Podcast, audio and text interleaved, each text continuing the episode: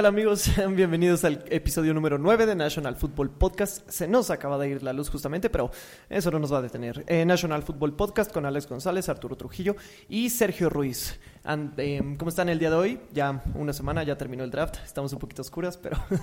¿Qué onda, mi Serge? Trujillo se nos acaba de ir la luz, güey. En cuanto estamos presentando. Pero pues aquí estamos de regreso. ¿Cómo están? Bien, bien. eh, preocupado porque no me gustó el draft de los Seahawks. A mí sí me gustó, güey. Estuvo bien, güey. No, no me latió tanto. Güey, Eh, Trey Brown. Trey Brown, sí. Güey, Eskridge le da mucha versatilidad a la ofensa, es muy rápido, hace un gran re- un buen regresador de patada en equipos especiales. Va a ser alguien bueno. Y los Seahawks saben draftear receptores en segunda y tercera ronda. Es lo único que... Todo tranquilo. Y Es- es el liniero por el que fueron, yo creo que es uno de los grandes steals del draft. Era tackle izquierdo de Kyle Trask en Florida. Va alguien bastante bueno. Bastante bueno. Eh, semana de que termina el draft, también semana en la que muchos equipos eh, pueden hacer válida o no el quinto año de sus jugadores para el próximo para la próxima temporada. Hay varios Leighton. Leighton Van Der Esch, eh, eso se me hizo un poco interesante tomando en cuenta que se les fue Sean Lee. Digo, creo que es para el draft de Mika Parsons, obviamente. Sí. Em, los Bills también compraron tiempo con Josh Allen haciendo válida la, su quinto año. Saquon Em, Barkley. Saquon Barkley, también uno de ellos. Una, eh, varias firmas hoy Villanueva se les fue. Villanueva, sí, justamente se termina por se. Eh, termina por irse de, de Pittsburgh, firmó dos años con, con Baltimore, disculpen por la interferencia. Eh, pero sí, ya en materia hay que entrar un poquito. El draft 2021. Primero, la verdad me gustaría decir, ¿qué onda con DK Metcalf? Con el fenómeno. O sea, eso te da un ejemplo de que los jugadores de la NFL están en otro nivel, son atletas de otro planeta. Bueno, digo, DK es fuera de serie. Sí, competirá en los Golden Games, para que no sepa, en los 100 metros planos con eh, una oportunidad para poder competir en los próximos Juegos de Tokio 2020. Todavía no. O sea, si... Son nacionales, después Ajá, tiene que, o sea, son- Tiene que ser etapa. otra clasificatoria. Si es arma- una- es una etapa. Si arma un tiempo mejor de 10.05 segundos en los 100 metros planos, puede ser elegible a eh, participar en la siguiente fase para posteriormente ir a los Juegos Olímpicos. Sí, quizá recordando un poquito lo que, ma- ma- lo que hizo Ma- Goodwin, quizá el último jugador de, pues, de, gran- de renombre que estuvo en la NFL y también compitió en unos olímpicos, que lo hizo en los de Londres 2012, quedando en décimo lugar de, de aquella justa olímpica en, en la prueba de salto de altura, me parece. Y pues DK Metcalf que corrió los 40 yardas en 4.33. ¿No? Le daría ahí tantito Pues margen. mira, Si esa- baja. esa que gran jugada, esa gran jugada que tiene con Boda Baker donde lo persigue, tiene una aceleración, me parece que de armó esos 100 metros en 9.80 y algo segundos. O sea, y equipado, y equipado. O sea, eso ya nos da mucho de qué hablar y también tomamos en cuenta que DK ha tenido una off-season donde se ha ejercitado, se ha vuelto más rápido, más fuerte. El hombre apenas está alcanzando su prime. Sí, sí, sí, pues muy bien por, por Metcalf. Este, creo que desde lo de Buda Baker fue cuando eh, empezaron a meter esa idea que podría ser un atleta olímpico y pues Claro. parece que, que está en el pace para conseguirlo. Ahora sí, ya entrando al draft, este, quizá las primeras dos cantadísimas, ¿no? Trevor Lawrence y Zach Wilson terminan en los equipos que estábamos en, en los Jacksonville Jaguars y en los Jets respectivamente. En la 3 es donde ya empezó varios mocks. La a- sorpresa. Sí, sí, quizá, quizá una sorpresa. Trey Lance se va a San Francisco. ¿Cómo, cómo vieron este pick? ¿Tú lo dijiste, no, Alex? O- No, fuiste tú. No sé si fuiste tú. Sergio y yo habíamos decantado por Mac Jones en San Francisco. Por eh, ser un coreback prototípico y por ajustarse mucho más al esquema que maneja Kyle Shanahan. Pero yo creo que Trey Lance les da un poquito más de eh, pues opción. Es un coreback que te corre. Es un gran proyecto en la NFL. es un talento natural, pues antes de florecer, ¿no? Sí, ese es, Es muy joven, o sea, es... 19 años. que- no, tiene 20, cumple 21 en- el 9 de mayo, ya en 5 días. Pero creo que es el quarterback más joven en ser agarrado en el draft. No sé si fue uno de los más jóvenes, pero e- es, es un chavito. Es, es alguien muy joven.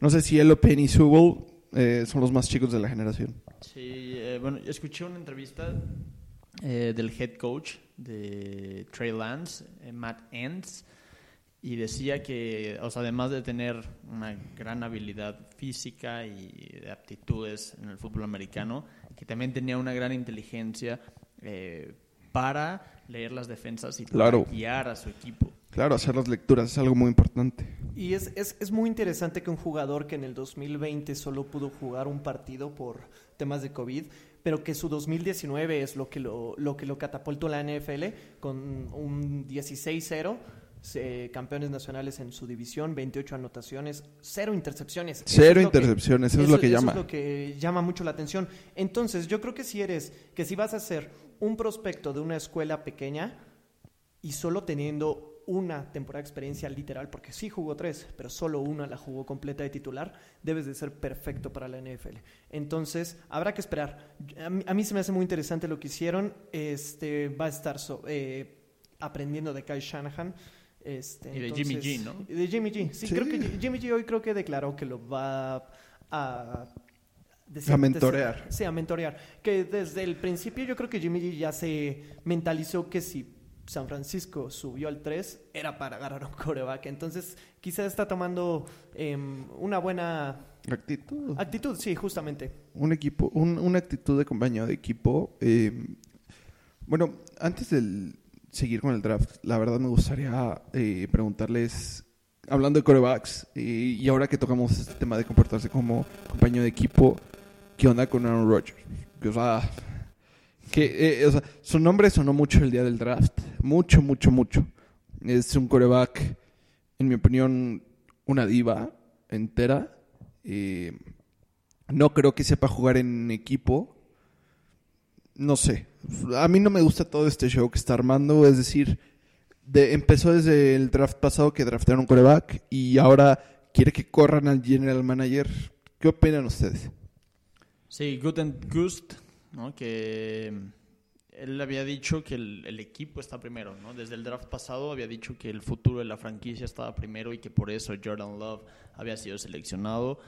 Eh, incluso jugadores como Davante Adams eh, se manifestaron en Twitter, ¿no? Diciendo como aprecia lo que tienes cuando lo tienes, refiriéndose a que, pues bueno, o sea, Davante Adams es uno de los mejores receptores hoy en día en la liga. Yo creo que es el mejor route runner. Cada receptor tiene cierto arquetipo y nadie corre las rutas Sí.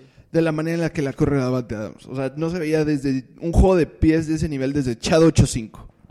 Sí, la, la verdad es que o sea, es otro talento de otro planeta y creo que ne- la franquicia necesita priorizar la institución antes Sí es. que el jugador y si él no quiere estar, que lo cambien. Que le llegue. Mira, yo creo que Green Bay puede seguir. Es más, yo creo que Green Bay puede ser un equipo aún más peligroso.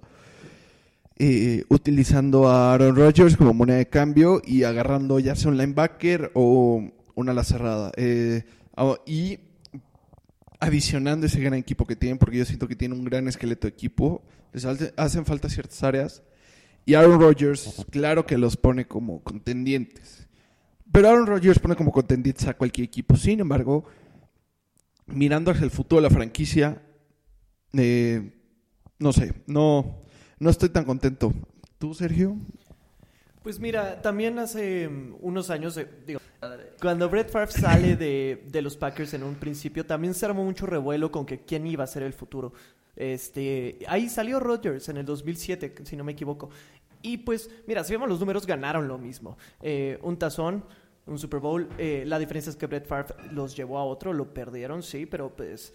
eh, entonces quizá Sí, yo creo que hay que priorizar la institución. Ahora, dándole un poquito de favor a Rodgers, sí, sí tiene unos grandes jugadores a su lado, sí tiene un gran eh, roster ofensivo, eh, pues desde hace ya mucho. O sea, eh, ahorita traen a Aaron Jones, a, justamente a Davante Adams. Davante Adams. Y Hace ya. unos años traían a... Sí, sí, Bueno, sí, Nelson, sí, Randall Cobb. Sí, eh, Greg Jennings, Greg eh, en cierto punto Eddie Lacy, ¿sabes? Pero mira, eh, aquí es lo interesante. eh, Green Bay no hace una selección de primera ronda de un jugador ofensivo desde el 2012. Ya son nueve temporadas. Solo está Jordan Love, que es el único, y es coreback. Entonces quizás sí estás limitando a tu coreback a tener las armas eh, que a lo mejor necesita o requiere, pero sí soy de la idea de que priorizar la, la institución. Y si tú crees que ya no quieres estar ahí, pues la puerta es muy grande. Y lo que dices, eh, la actitud que tomó Brett Favre cuando draftearon a Aaron Rodgers, eh, me parece que no lo aconsejaba, ¿no? Lo No, fue, fue 2005. una relación un tanto tóxica.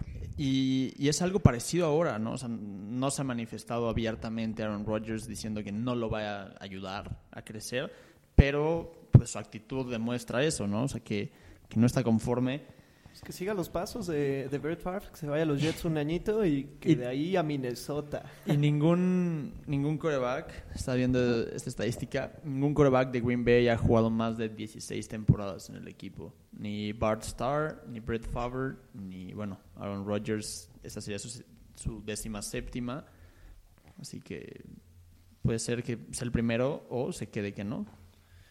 Sí, pues así está la cosa, eh, la novela de Aaron Rodgers, que probablemente termine jugando en Green Bay esta temporada. Por lo menos esta, eh, por lo menos esta yo creo que sí. Ahora, Cincinnati. Eh, quizá la, una de las opciones más difíciles entre al- agarrar al mejor liniero ofensivo o a llamar Chase. Em, no me parece mala la idea de agarrar a, llamar Chase, perdón. Eh, sin embargo, creo que Penny Sewell hubiera sido un poquito más em, el jugador que ellos necesitan. Aunque no me parece para nada una, una mala elección es pasar de Penny Sewell. Y está interesante que Jamar Chase llega justamente al equipo de su, de su coreback de la prepa, digo, de la universidad. Nunca había pasado en toda la historia de la NFL que un equipo drafteara en primera ronda a un coreback y el siguiente draft drafteara al receptor con el que jugaba ese coreback en primera ronda. Y ahora, este, pues ya es la segunda vez que pasa con Jalen Waddle, eh, que fue el siguiente pick, y Tua, y ahí con Burrow y Jamar. Sí, digo, Jamar Chase creo que era el nombre más grande para irse en el draft en cuestión de receptores, debido a su tamaño. Sí, sí, sí. La verdad a mí sí me sorprendió mucho ver que reunían a Joe Burrow y lo reunieron a dos QBs con sus dos receptores. ¿No? Tres, Jalen Hurd. Jalen Hurts Hurts. también con Devonta Smith. Pero él estaba en Alabama. Ajá. Por eso. Jalen Hurts. No, yo- ah, claro, se transfirió, claro, Sí, claro. sí, Hurts nada más jugó Claro. el último año de su carrera. en Claro. Hertz era el titular, se lesionó en ese juego de campeonato y entró tú allá, claro, totalmente de acuerdo. Sí, sí, sí. Y, Sí, de, de hecho, esta y- clase de quarterbacks son eh, Mac Jones, Jalen Hurts y Tua. Y Tua. Y, Y bueno, los receptores fueron Henry Rocks, este, Jalen Waddle, Jalen Waddle, Devonta Smith. Jerry Judy Jerry Judy. y me falta otro. Eh, sí, Devonta Smith, justamente el que Y, de- mencionabas. bueno, y también reunieron... Y Najee Harris. Najee Harris, ahorita llegaríamos a Tremendo. Y Wow. reunieron también a Trevor Lawrence, ¿no? Con Travis Etienne. Sí. Cuatro, digamos, uniones de coreback con un arma principal. Creo que es algo que, que- que por ver en la temporada, ver cómo les funciona. No les salió tan mal a los, a los Bengals porque agarraron en segunda ronda a Jackson Carman, el guardia de Clemson. Eh, me parece que es un, un talento que, que va a ayudar, que va a sumar a la línea ofensiva de los Bengals. Sí, justamente, pero te digo, para mí el, el- el problema de no haber draftado a Penny es que tu línea todavía no es tan buena como para proteger a Burrow. no, no, no. Entonces, a lo mejor si digamos que esta línea llega a fallar a lo largo de la temporada y ponle que llamar Chase te haga una temporada mediana para un receptor por debajo de lo esperado, a lo mejor por los eh, por lo que se espera de Chase. Van a criticar mucho esa Van decisión. mucho. Sí, sí, sí, justamente. Yo, la verdad, no estoy de acuerdo. Me gusta el pick de Jamar Chase. Es un jugador elite un, un muy gran receptor. Tiene muy buen tamaño, gran peso, eh, grandes mediciones, es rápido. Y pues su producción en el fútbol colegial es innegable. Pero concuerdo con Sergio. O sea, No te puedes arriesgar que vuelvan a lesionar así a Joe Burrow, eh, mucho menos teniendo un prospecto de la calidad de Penny Sewell. Yo creo que fue un gran error el haber dejado ir a Penny Sewell. Yo, la verdad, me hubiera esperado para en segunda ronda agarrar otro receptor. La verdad. Sí, Creo que la clase era suficientemente profunda para eso. Sí, eso es cierto, pero estás hablando del mejor amigo de Joe Burrow en, el- en LSU. Estás hablando de las grandes cosas que vimos en esa temporada 2020, desde 19-20 en el colegial, que lo pueden o que piensan que lo pueden replicar. No, la verdad, replicar ese equipo LSU va a ser imposible. Eran todos fueras de serie. Tenían un, equipo muy, muy, muy bien armado. Y por más que quieras replicar eso, en la NFL no se puede dar. Eh, y no, o sea, yo creo que para que tú puedas tener una buena producción con tus receptores, necesitas tener primero una línea que te aguante y que te deje producir. Y si no tienes una línea que te aguante y te deje producir, un coreback que sea movible, que se pueda mover, que pueda salir de la bolsa. Y Joe Burrow, yo creo que con su lesión no puede evolucionar en ese tipo de coreback. Nunca fue su estilo. Siempre fue un pocket passer. Yo por eso, insisto, debían de haberse ido por un línea ofensivo. Sí, mira, mira el, el draft es un, es un maratón, no son los 100 metros planos. Entonces, apresurarte a tomar esta decisión para mí puede costarles en Claro. un futuro muy... eh, quizás sí cercano, ¿eh? Este, habrá que ver cómo se desenvuelve esta línea en la temporada. Y mira, para mí los primeros eh, picks, el que salió ganón fue Detroit, sin ningún problema. Perdón, Sergio, más quería agregar, también trajeron a Tadeus Moss, que formó parte de, De ese equipo de LSU. Sí, claro. Sí, sí, sí, sí, pero pues... Quieren replicarlo. Y como, como tú dijiste el episodio pasado, creen en el romanticismo. ¿Qué pasan en las reuniones de la prepa después de años de no verse? Entonces, eh, pero bueno, volviendo a- al tema, Detroit para mí es el ganón de las primeras, eh, eh, de las rondas post-corebacks después de Zach Wilson. Eh, Híjole, no, no me encanta esa selección para los Lions. No, eh, a ver, eh, es que Sí, Penny Sewell es un gran prospecto, pero yo creo que los Lions tenían más necesidades. Se fueron por el mejor jugador en el Big Board, sí, sí tienen un, uno- sí tienen un hoyo en tackle. sí tenían, pero creo que tienen un hoyo más grande en receptores. A lo Sí. mejor. Y la producción de Jared Goff va a ser, va a estar por los suelos. Sí, y ahí estaba todavía Davonta Smith en la pizarra. eh, pero sí, para mí, pero de todas maneras, eh, si ya tienes a Penny Sewell, quizá en el draft del 2022, en el del 23, Claro. ya vas a poder armar un equipo más. Yo creo que Detroit todavía no está pensando en ganar el norte de la Sí, nacional. no, no, no. Yo, bueno, la verdad creo que me acabas de convencer. Creo que pensando futuro, sí es una buena piedra fundacional para Detroit el haber elegido Sewell. Y, y el segundo pick también, Levi Onwuzurike, el tackle defensivo de Washington, llega a Detroit, es un tipo igual joven y que le va a dar mucho, eh, creo que la presión al coreback. Desde en Gamukong Su no tienen un jugador así. Sí, dos, dos este, tackles defensivos agarra Detroit consecutivamente. En el día 2, en el día 2. ahora, eh, esta decisión se me, me- pareció muy interesante. Agarra Panteras a JC Horn antes que a Patrick Surtain. Eso, híjole. no, a mí no me, a mí no me gusta nada. Sí, no, no, no. A ver, Patrick Surtain obviamente era el mejor, el- era el top corner en esta, en esta clase. Y para mí había otro encima de JC Horn, que es ¿Caleb Caleb Farley? Farley.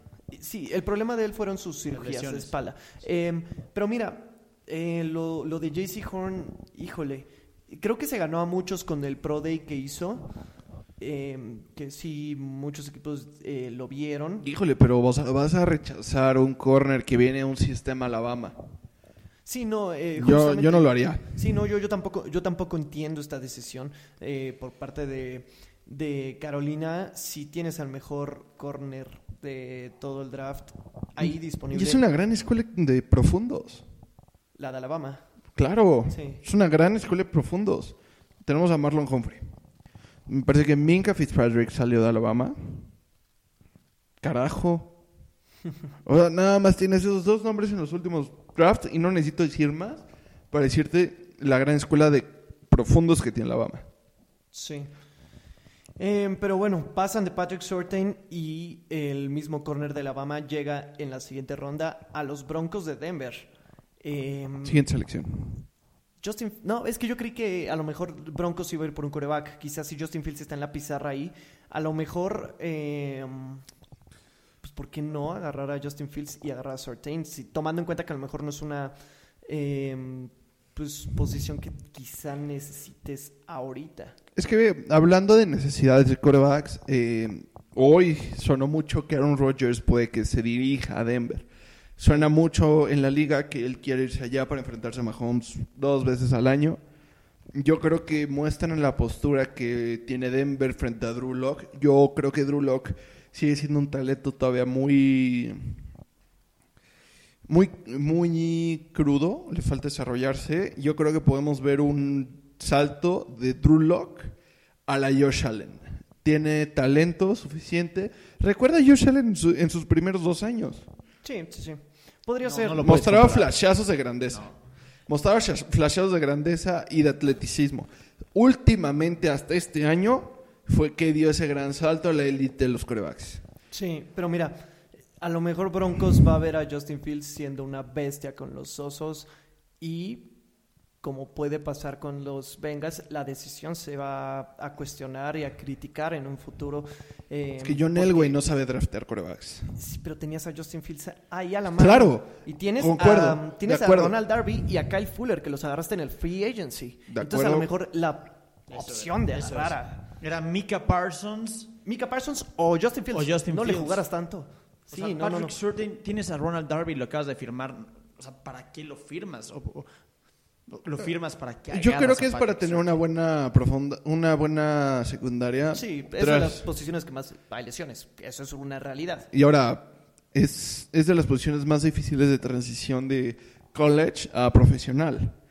Yo creo que estuvo muy bien agarrado a Patrick Surtain. Fue eh, ese jugador marquee que les quedaba en el Big Board, eh, a excepción de Justin Fields, yo lo creo. Entonces yo creo que sí estuvo bien. Mm, Sí me, sí me lateó, la verdad. Pero me sigue gustando más el pick de Chicago con Justin Fields. Sí, este, lo que hizo Chicago. Van, van a mejorar mucho su situación de sí, equipo sí, coincido. después de un off-season donde ellos querían un quarterback eh, móvil. Eh, véase Russell Wilson, donde, estuvo, donde hubo rumores de su trade. Yo creo que vieron en Justin Fields un pequeño Russell Wilson. Sí, y ya si llegas a la selección número 11, quizás sabes que Gigantes no iba a ir por un coreback, es lo que tenías que hacer, meter ese trade. Andy Dalton, no, quizás sí empiece la temporada, pero, pero, pues, es Justin Fields. Entonces, Y yo creo que este, está bien, ¿eh? Yo creo que está bien que Justin Sí. Fields empiece a desarrollarse atrás de Andy Dalton. Yo creo que va a estar jugando unos cuatro juegos. Sí, de, los coreback drafteados, solo el 1 y el 2 van a ir a jugar eh, como titulares desde el- la semana 1, ¿eh? Está muy bien, la verdad, yo lo veo bien. Sí, sí, sí. Sí, sin duda Aunque alguna. no me sorprendería eh, también que Justin Fields, dependiendo, creo que, eh, que empiecen los entrenamientos. Bueno, yo creo que veo más posible que Trey Lance inicie como coreback. Yo no Yo estoy no. tan seguro si Trey Lance pueda iniciar eh, ya como coreback. Eh, Habrá que ver su training camp, pero oye, si diste tanto potencial, digo, si diste tanta munición de tu futuro para adquirir un coreback en la selección 3 global, es porque ese coreback inicia sí o sí. O sea, es tu futuro. sí, en- pero pues hay que transicionar, yo creo. Entonces, sí, y- estoy de y- acuerdo. Pero tomando en cuenta todo lo que dieron por él y tomando en cuenta la posición global del draft en el que fue tomada, debe ser un instant caliber starter player. Instant starter caliber player, la verdad. Si no, pues, ¿para qué agarrar un coreback en la tercera selección? Lo de Chicago eh, también necesitaban reforzar parte de su línea, tanto en la posición de guardia y en la posición de tackle, y lo reforzaron, lo encontraron en la segunda ronda y hasta la quinta con Larry Borum, que vi algunos highlights, vi algunos de, de- de videos que, que- que ha hecho en el college y me, me pareció fascinante. Entonces creo que Chicago hace uno de los mejores drafts, ¿no? Llegaste diciendo eso. Sí, se y- llevan a Tevin Jenkins en, en segunda ronda, muy buena adquisición, que muchos creen que se ve en, en primera. Ahora, Mika Parsons con Cowboys. Em, interesante, Leighton Van Der Esch, ah, salió un reporte que en su draft, creo que fue 2018, 17, no, no recuerdo bien. Sí, no, no tiene tanto, no tiene tanto en la NFL. 18, ¿ah? ¿eh? Sí. Un equipo, un equipo lo quitó de su, de su board por los problemas del cuello. Y hoy nos damos cuenta que, que Dallas eh, le, le quita ese quinto año. Y quizá no es lo lógico. Bueno, no. Dallas yo creo que iba por Certain, sin duda alguna. Sí, y se los quitaron. Se los quitan, sí. Y pues Mika Parsons sí se me hace una, una, una buena adición a, Fíjate, a nos- esta defensiva. ¿eh? Creo que les pasa lo mismo que el año pasado, pero a la defensiva. Se encuentran con un gran talento que no puedes dejar pasar. El año pasado fue CeeDee Lamb y se criticó que ya tenía bastantes receptores y una muy buena ofensiva y que necesitaba priorizar en otras cosas, pero no puedes dejar pasar a un CeeDee Lamb, no puedes dejar pasar a un Mika Parsons, ¿no? Se encuentra con el mejor talento, creo yo, en la posición sin duda y, puede ser que en, en la posición de defensiva Mika Parsons para mí es uno de los mejores, si no es que el mejor en este draft. Entonces no pueden dejarlo pasar. una seguidilla de cambios la que sucede ahí en este en, en este entre la entre la 10, 11 y 12 Em, cambios a intradivisión el que hizo Dallas principalmente con, con Filadelfia sí como ya mencionaban fue por lo de los corners Eh, sí eh, Parsons eh, me parece que es una gran gran adición a esta defensiva Eh, entonces pues, habrá que ver a Dallas eh Sí, digo, la verdad me gusta ver a Micah Parsons porque, pues, como bien dicen, eh, en mi board yo creo que él era el mejor jugador defensivo del draft. eh. O sea, eh, es una bestia. Más allá, eh, yo creo que después de Patrick, no, después de Micah Parsons se iba Patrick Surtain, se fue ante Surtain. eh, debido a la posición tan difícil que es corner, pero en sí como en talento natural, análisis de juego, inteligencia, eh, fisicalidad, yo creo que Micah Parsons era el mejor defensivo del draft. Sí, em, otra vez quizá varios equipos dejan caer a un linebacker fuerte, un linebacker pesado hasta la tercera mitad parte de la primera ronda. ¿No crees que... Como Tremaine Edmonds hace unos años. Entonces, ¿No crees que Mika Parsons hubiera quedado, o sea, no, no, intercambiado el pick con los Cowboys? Los Cowboys creo que necesitaban priorizar corner y, Sí. y Carolina le hubiera venido muy bien Mika Parsons a la defensiva. sí, Yo, sí, sí, sí, sí. yo también soy de esa idea, pero pues Pero le va- sea, eh, Parsons le va a venir muy bien al, al esquema defensivo. Sí, eh. Y aparte, bueno, ¿Qué cuerpo linebackers tienen, eh? O sea, si tienes a un Smith. Licton Van Der Egg eh, saludable, tienes a Jalen Smith y a Micah Parsons, o sea, no va a haber juego terrestre que te pueda correr con esos tres linebackers. y con un coordinador defensivo como es Dan Quinn, Sí, claro. o sea, va a ser, va a ser irreal. Y parece que ya tenemos sucesor de Tom Brady en, en los Patriotas. Mac Jones se fue en el pick número 15. ¿Qué, qué opinan de esto? Este, híjole, está, está interesante. Bastante Eh, bien, eh. La verdad, yo pensé que se iba a ir un eh, Justin Fields, que iba a caerlo a los Patriotas. Yo nada más estaba viendo las elecciones y decía, no, por favor, que él no les caiga.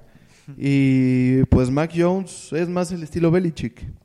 Yo creo que va a tener un mejor desempeño que Cam Newton y pues habrá que ver. Ahora tampoco no, no, echemos- no nos echemos a la bolsa la producción que ha tenido porque pues como decíamos al principio, el equipo de Alabama estaba cargado de estrellas, cargado de estrellas. Primer coreback que draftan en primera ronda desde el 93, Drew Bledsoe. Claro, tomando en cuenta que Tom Brady pues, estuvo ahí, ¿no? Pero, Sí. Creo que viene de un programa universitario que es lo más parecido que puede haber. Al Patriot Way, claro. Déjate el Patriot Way a algo profesional. Y Sí. ahora si le agregas que es, ¿no? que es lo más parecido que puede haber a Bill Belichick, creo que le va a venir bien al equipo. No tanto si hubiera llegado Justin Fields. ahora, Si hubiera llegado Justin Fields, creo que el estilo de juego de, de- de Bill no le hubiera caído tan bien.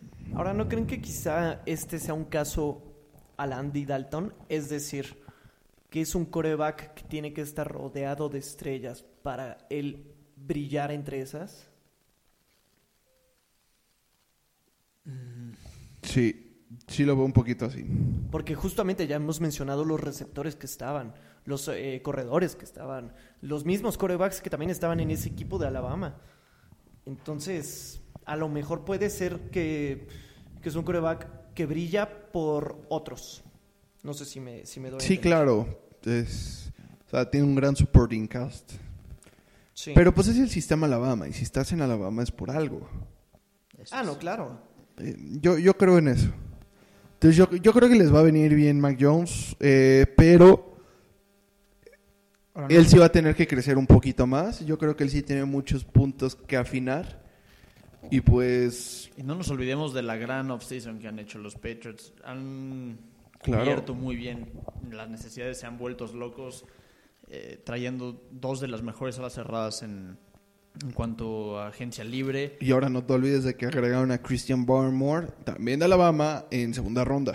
Para, ir, para la defensiva va a ser brutal. Eh, Matt Judon mm, regresa los jugadores que, que eligieron no jugar la temporada pasada por el COVID, como Donta Hightower. Hightower. Regresan los Patriotas. Viene Cal Ganoy. En Kill Harry habrá que ver cómo se sigue desarrollando. Y si no, pues Este tienes- quizás de los otros corebacks que tampoco creo que empiecen la temporada como titulares. es- es- Sí, claro, estoy de acuerdo. Cam Newton va a seguir empezando la temporada y pues habrá que ver cómo tiene desempeño. Sí. Em, posteriormente, pues quizá de lo más interesante que podamos hablar em, ya es quizá hasta el... Uf, me encantó el draft de los Jets, ¿eh? Me gustó muchísimo que hayan juntado a Zach Wilson con Elijah Moore. Me encanta ese dúo, güey. Me encanta. Yo les estuve diciendo, Elijah Moore puede caer en primera ronda. Me gusta incluso mucho más que Rashad Perriman. Y solamente se fue dos pick, el- en la segunda pick de la segunda ronda. segundo, sí. Sí, porque ¿a quién, a quién se iban en primera? A, a ver a Tucker, ¿no? Ajá. Tremendo, eh, tremendo, Sí, bien, sí, sí, protegiendo El, el- el lado ciego. Protegiendo lo que acabas de comprar, básicamente. Exacto, lo que debió de haber hecho. Cincinnati. Y le compras una funda. Que- Posteriormente le compras unos audífonos Bluetooth con el Moore. Exacto, lo que debió de haber hecho. Cincinnati, pero bueno. Cincinnati va a seguir hundido en, la- en el fondo de la división. Pero yo creo que los Browns tuvieron un gran draft. Un gran, gran draft. ¿Ustedes qué opinan? Sí, a los Browns yo creo que le cae muy bien eh, el hecho de que Jeremiah Wusu Koromoa, como ya lo habéis mencionado, eh, pues muchos lo tenían yéndose en primera ronda, sin embargo eh, cae hasta la segunda con el pick 52 y justamente cae con los Browns que metieron un trade para, para agarrarlo. Entonces eh, me parece una muy buena selección y el corner Greg Newsom, quizá el cuarto corner mejor rankeado del draft. Sí, quizá el- Sí. el, el cuarto corner. Entonces, este sí, ajustando una defensiva que si de por sí ya en nombre y en papel debería ser eh, muy buena, la están eh, eh, armando con dos jugadores que uno de ellos debió haber sido primera ronda. Entonces, interesante. Lo de Jeremiah Usu. Pocos huecos, como- pocos huecos en el equipo. Muy pocos. Sí, no muy es- pocos, porque, mira, a, a Jamin Davis, que se fue a, mm, al equipo de fútbol, eh, misma posición que Jeremiah, híjole, se me hace mucho mejor Jeremiah. Aquí parece Sí, que claro. Yankees- ¿Qué onda? Cayó muy, muy, muy bajo. O sea, ¿por qué no se lo llevan en primera ronda? Estaba, estaba leyendo algunos reportes de Adam Schefter y resulta que tiene una problemática en el corazón o tuvo una problemática y que por eso algunos equipos se espantaron. Pero pues hacer una dupla tremenda, ¿no? Con Joe Schobert, ahí, Jeremiah Owusu. Sí. Eh, Quidipay, eh, uno de los mejores. Edge, eh, cae ahí a, los Colts. Creí que si Miami, Miami también agarra a Edge, creo, a Jalen Phillips Jalen Phillips. eh, de la Universidad de Miami. No me gustó ese pick, ¿eh? A mí tampoco, creo que si ibas a ir por eh, Edge y está Quiripay en el, estaba Claro. Quiripay en el board, creo que era mejor agarrar a, a Quiripay que, a- que a Jalen Phillips eh, se retiró del fútbol americano. O sea, jugó sus dos primeros años, el tercero se lesiona, el segundo se lesiona, decide ya no, es que es trasladado a Miami, a la universidad eh, de los Hurricanes, y, y decide ahí regresar en otra posición de donde estaba. No, no sé. algo vieron los scouts, por algo están ahí, pero creo que Quitty Pay hubiera caído mejor en el equipo. A mí me gustó mucho también la selección que hizo Kansas City en la segunda ronda. Creed Humphrey, eh, Sí. uno de los sí, mejores sí. linieros, eh, y cayó también bastante en el draft. Era para mí creo que el mejor centro de Sí, toda la claro. de, toda- de todo el draft. Fíjate, Eh, yo justamente antes de ese pick, Josh Myers también centro se va a Green Bay, pero para mí Creed Humphrey era la opción. Yo también, la verdad, este, yo estaba ansioso en que y deseoso de que Seattle se llevara a Creed Humphrey. Eh, no me molesta mucho la pick de Eskridge en la segunda ronda, para nada, pero yo quería ver a Creed Humphrey. Kansas, como siempre, Kansas. Hay dos, hay otro nombre que me sorprendió que cayera eh, tan abajo, Sam Cosmi, que Sam llega a Washington, que Washington me parece fascinante los tres primeros picks que hacen, cubriendo con el mejor talento que tenían las necesidades primarias que tenían. Jemen Davis en la posición de linebacker, Sam Cosmi en la posición de tackle ofensivo y Benjamin San Just en la posición de corner. Sí, lo, lo de Jamin Davis, te digo, para mí si estaba Quiripay debiste haber agarrado antes, pero pues sí, coincido contigo que buen draft. Eh, volviendo a lo de Creed Humphrey, a mí me parece, mira, siendo Pittsburgh, ahorita ya hablaremos de ellos, pero es que estoy molesto con ellos. Pat Fryermuth no se me hace un mal jugador, pero llevamos aquí dos o tres semanas diciendo que la clase de alas cerradas no es tan, eh, no es profunda. Vaya, solo había uno que es este, que era. Pat Fryermuth no es mal, mala cer- ala cerrada, ya, ya vi sus highlights, me gustó, pero teniendo a Creed Humphrey ahí y más tomando en cuenta que se acaba de retirar tu centro en esta offseason Y se fue a Villanueva. y se fue Villanueva a los, a Y los trajiste Ravens, allí. y trajiste allí, entonces para mí lo, la, y la tienes al Big Ben, que Sí, cada vez se hace más viejo. Sí, sí, sí. Digo, a Pat Fryermuth le ven muchos, eh, le dicen el Baby Gronk. Dicen que le ven destellos de, de Gronkowski por ahí. Eh, pues sí, es una ala cerrada grande, físico, con muy buenas manos, pero creo que no era lo que Pittsburgh necesitaba en segunda ronda. Tienes ahí a Ebron todavía. Es que el tema fueron las drops que tuvo Ebron. Sí, sí, sí. Eh, todo el equipo también, Dionte tiró hasta lo que no Pero podía tirar. mm, quiero hablar de lo que para mí fue el mejor equipo, el que mejor drafteó en general, que son los Chargers. Sí, Los Chargers, eh, algo parecido eh, a lo que digo, el mejor talento con las, con las necesidades que tenía el equipo. No sé, las circunstancias lo pusieron así. Necesitabas proteger a Justin Herbert, te cae Rashawn Slater en el pick 13. Necesitabas reforzar la parte eh, de cornerback en tu campo, te cae a Sante Samuel en segunda ronda en el pick 47 global, me parece que muy abajo. Y después Josh Palmer, que vi unos highlights de ese brother, tremendamente físico. Y luego de- en la selección también de tercera ronda compensatoria, que para mí es el segundo mejor a la cerrada de esta clase, Trey McKitty de Georgia. Por encima del de del Tyrant de Miami, no recuerdo su nombre ahorita. Sí, por encima. Creo que, eh, bueno, Trey McKitty acompañó en los últimos dos años de la carrera de Jake Fromm en, en Georgia.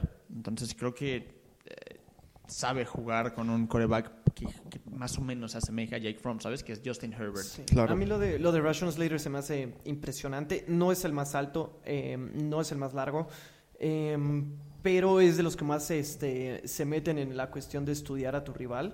Ya lo, habían, eh, ya lo dijeron mucho en la N- en NFL Network. Neutralizó a Chase Young en el 2019. Este, eso es difícil. Sí.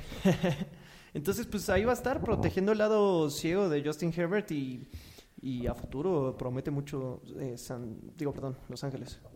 Ya no son San Diego. Sí, no, ya no. Otro pick interesante que me parece es el de los Jaguars agarrando a Travis Etienne. ¿Qué opinan? O sea, yo tienen a James Robinson, tienen a Carlos Hyde. No creo que era necesario agarrar a Travis Etienne. Para nada era necesario. Creo que incluso había posiciones que debían reforzar antes.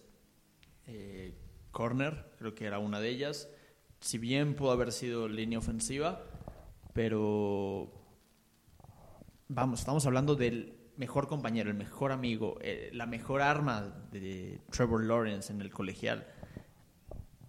Y dos, y vas a tener dos corredores que te atrapan muy bien, Travis Etienne y James Robinson. James Robinson tuvo más de 400 yardas eh, por la vía del pase eh, en la temporada pasada.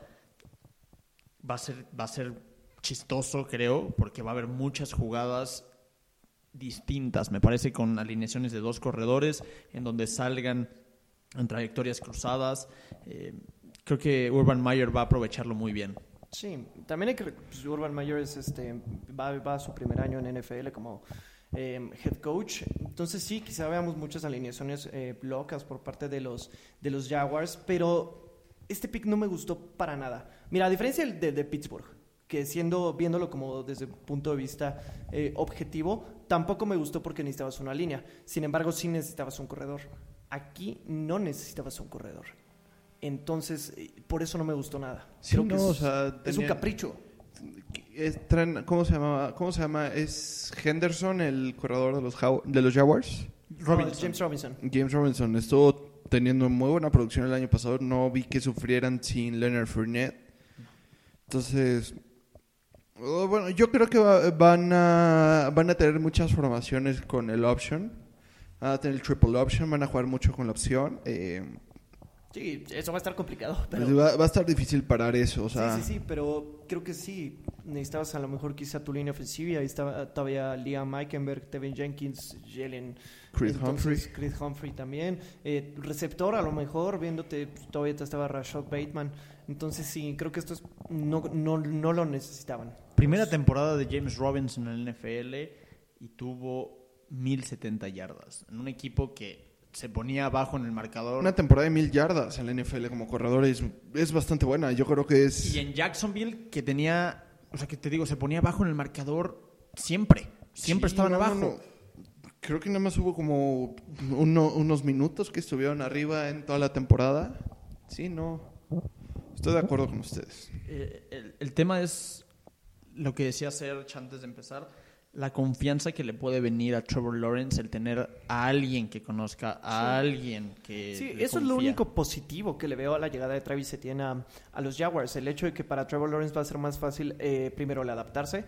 eh, y en segunda, también ya desarrollarse en el juego como tal. Pues conoce muy bien a- al mismo Etienne. Entonces, eso va a ser un plus. Pero, pues, de que, te, eh, de que lo necesitabas, pues no. Es, es comprar a lo loco. Oye, y Entonces, trajeron a- al gallo de Mario, Andrés Cisco.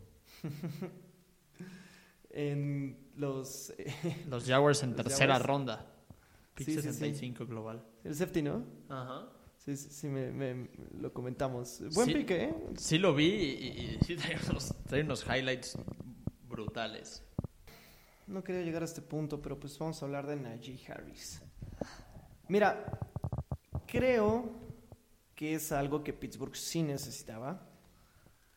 Como aficionado yo lo aplaudo. Estoy muy feliz de que haya llegado este Najee Harris, pero no, no era lo más importante hoy. Hoy lo más importante es la línea ofensiva. Los corredores de cierta manera crecen en los árboles. Vas a encontrar siempre alguno o puedes hacer algo para conseguir un corredor de buen nivel en off-season. No, no, yo sí estoy de acuerdo con este pick de Pittsburgh. Yo no soy un fiel creyente de que los corredores se deben ir en primera ronda, pero creo que se atienden las necesidades que necesitaba Pittsburgh. Era una ofensa unidimensional, era totalmente aérea. Y Najee Harris es un bruising back, es un eh, corredor que, pues, he, he pounds the rock. Es decir, es agresivo, eh, juega mucho en el juego aéreo. Estuvo bastante atinado de parte de Pittsburgh y eh, los lineos ofensivos, te dije, era una clase bastante profunda en lineos ofensivos y podían esperar en segunda ronda. Sí, Ya no, hace Creed Humphrey. hasta tercera. Agarraron a Kendrick Green, un eh, liniero de la Universidad de Illinois. Eh, luego también en cuarta agarran otro tackle de Texas A&M, Dan Moore. Este, Fíjate, Y fíjate. esa les cae por eh, ronda compensatoria. eh, o sea, la de cuarta. Sí, la de... No, No, es perdón, tienen compensatoria después, cuando eligen... La quinta ronda es de Dallas, es vía Dallas. No, no, es de Dallas vía Filadelfia, Miami y Filadelfia. Mira, tal vez yo si hubiera intercambiado esa pick de Pat Freyermuth por un liniero ofensivo. Ahí sí. subir, subir, subir, eh, justamente. Bueno, yo no lo hubiera No subir, intercambiado. lo hubiera- Yo no lo hubiera intercambiado. Yo hubiera No, no, a Chris. Exacto. Es- o sea, por eso hubiera cambiado mi pick. Ah, güey. ok, ok. También O sea, estaba Josh Myers. Me hubiera esperado para agarrar una, ala- una ala cerrada en la tercera ronda. Me iba por un liniero en la segunda ronda. Eso es a lo que voy. Sí, sí, sí. También estaba Jalen Mayfield, que muchos mocks lo ponían en primera ronda. Cayó hasta tercera, se va a Atlanta.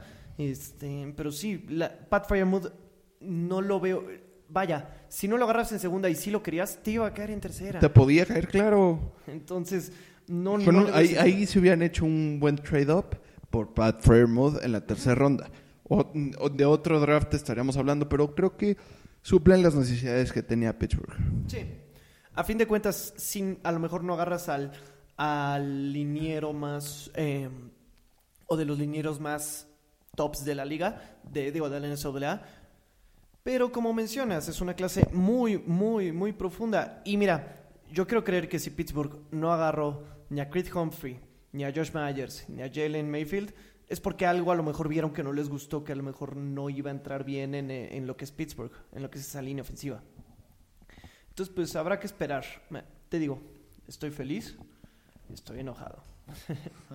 Entonces, pues sí, habrá que esperar qué, qué sucede con Najee Harris, que va a ser un buen jugador. Espero que sea un buen jugador.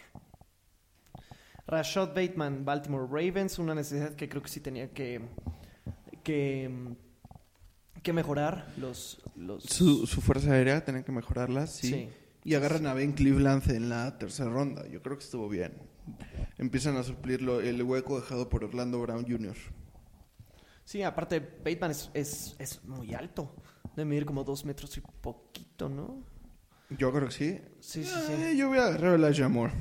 Elijah Moore. Sí, totalmente. Sí, pero te puede dar eh, buena producción por el centro Bateman. Eh, le quitas un de slot, presión. claro. Sí, le quitas mucha presión a Mark Andrews para que ya. Para que pues, para ver si su corredor que juega de coreback ya puede hacer algo distinto. Entonces, pues, estará interesante. Otro pick eh, de alguien que se cayó muy, muy gacho fue este. El safety de TCU, Trevon Moerig. Se va hasta la 43 con Las Vegas. Justamente por eso hoy cortan a Jeff Heath. Eh, buen pick, ¿eh? Para segunda ronda. Me parece bueno. Se va antes otro safety, Jevon Holland a Miami, de Oregon. Mm, Me parece que Trevon Moerig sí era el mejor. Ah, se van dos safeties antes. Richie Grant también de UCF. Pero me parece que Trevon Moerig sí era el mejor de la de, de esta plantilla de safeties, ¿no? Sí. Pues es que no había también, tantos ¿no? safeties. Sí, no había, no había muchos. Lo de Landon Dickerson, ¿qué les parece? El centro de Alabama, cayendo hasta la 37. Sí, con Filadelfia, ¿no? Yo lo tenía, o sea, si bien tal vez en la, en la segunda ronda, pero lo puse en, en el penúltimo pick de mi primera ronda. Yo, mm, yo lo tenía por abajo todavía de Chris Humphrey en, en la cuestión de centros. Yo también. otro pick Chris gustó. Humphries era mi pick número uno en cuestión centro. ¿eh? Así Soyulari también cae medio gacho, ahí hasta la pick número 50. Que llega una defensiva de gigantes que va a estar. Va a estar buena, ¿eh?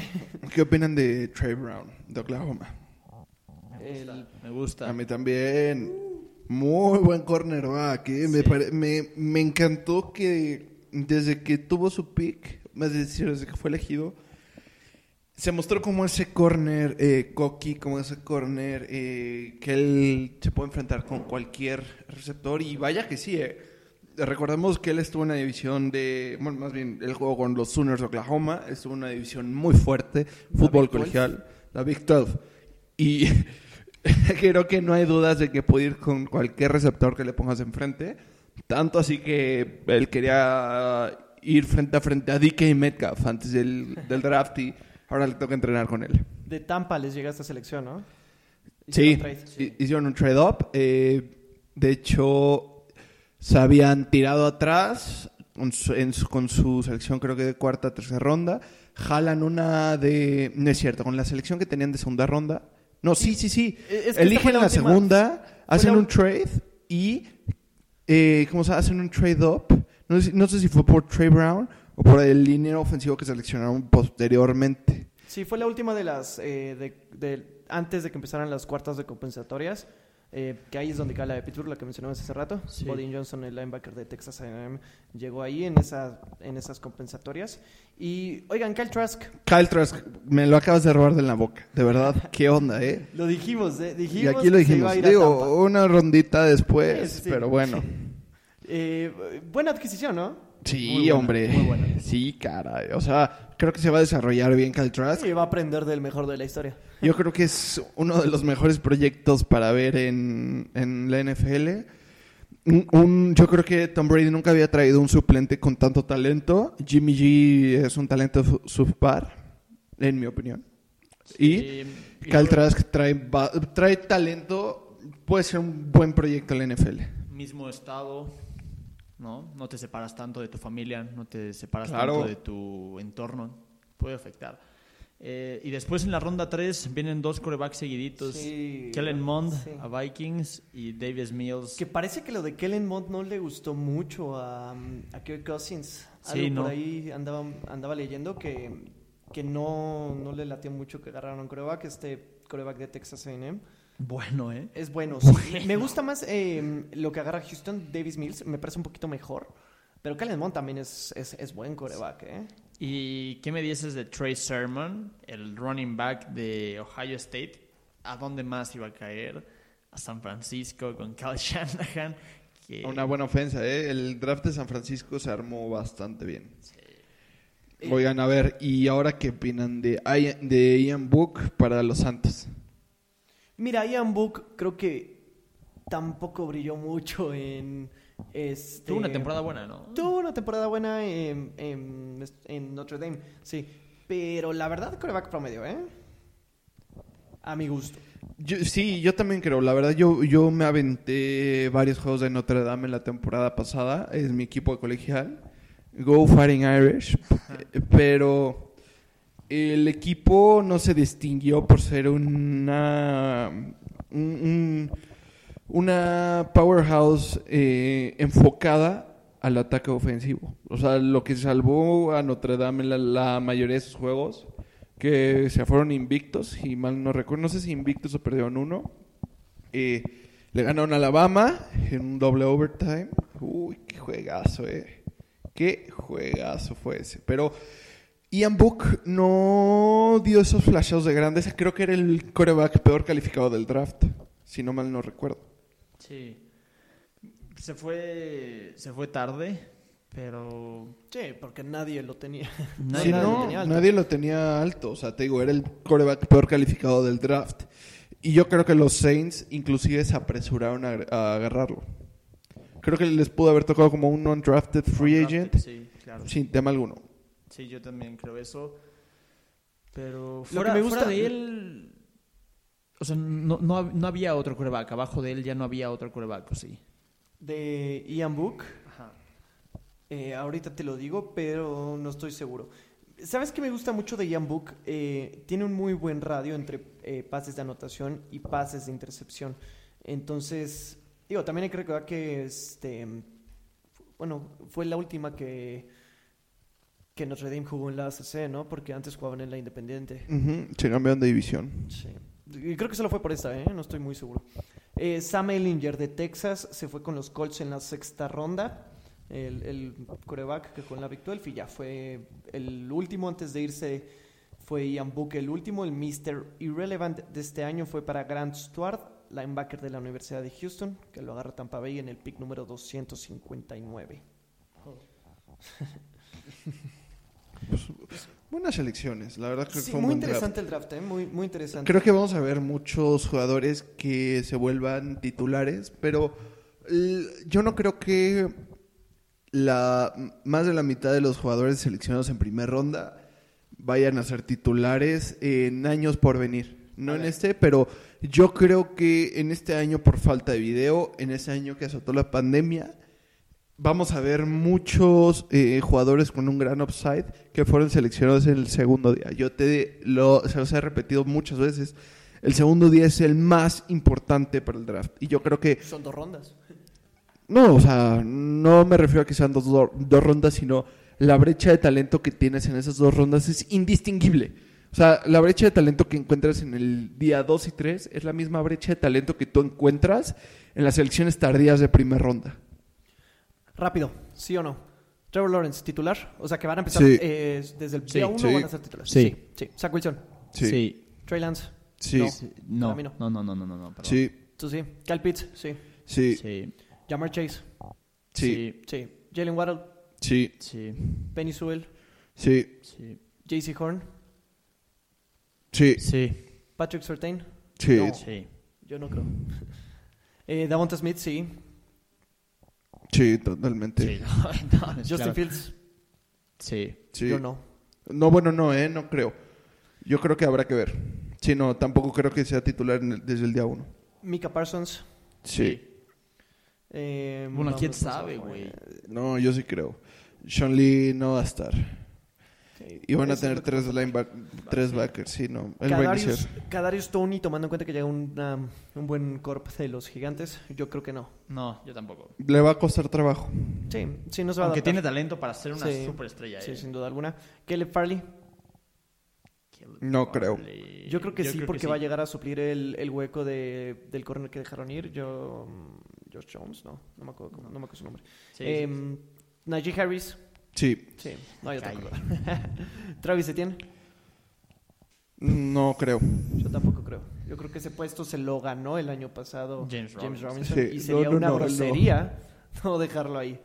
Em, pues ya no hay nada más interesante. Rashad Bateman, yo creo que sí. Sí. Sí, Sí, yo sí, también sí. creo. Sí, pues hay muchos eh, jugadores de primera ronda que quizás sean de impacto inmediato. Lo que esperas drafteando en una primera ronda, ¿no? Pero te repito, más de la mitad no van a seguir estando en la NFL, o más bien no van a ser vistos con los mismos ojos con los que son vistos hoy. Pésimo pick para mí el de Green Bay, Eric Stokes. Eric Stokes. Pésimo. Pues interesante, ¿no? O sea, No me gustó nada. O sea, lo único que tiene es mucha velocidad. Se recupera cuando pierde la marca, pero sí, habrá que esperar cómo se... Eh, tam- digo, tampoco va a ser este... mm, Tampoco va a ser titular. ¿crees que esté King todavía? y sí, está este... mm, Joe Alexander. Sí, sí era una necesidad para los Packers, ¿eh? O sea, sin Sí. duda alguna. Lo que dices es muy rápido. eh, 4.29 en su 40 dash. ¡Guau! Entonces... 4.29. Ujú. Sí. Y te puede jugar por dentro. rápido. Te puede jugar por dentro y por fuera. Eh, a mí no me parece tan mal pick, ¿eh? A mí tampoco, ¿eh? Aunque yo hubiera ido por un receptor. Ese 4.29 me llamó demasiado la atención. Es muy rápido.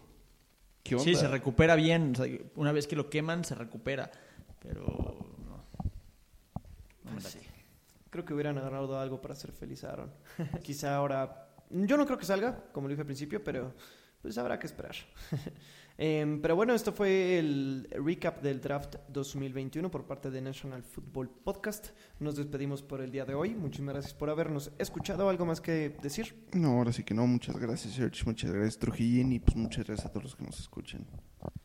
Siempre un gusto. Eh, la siguiente semana estaremos hablando noticias. Seguiremos pudiendo dar como algunos.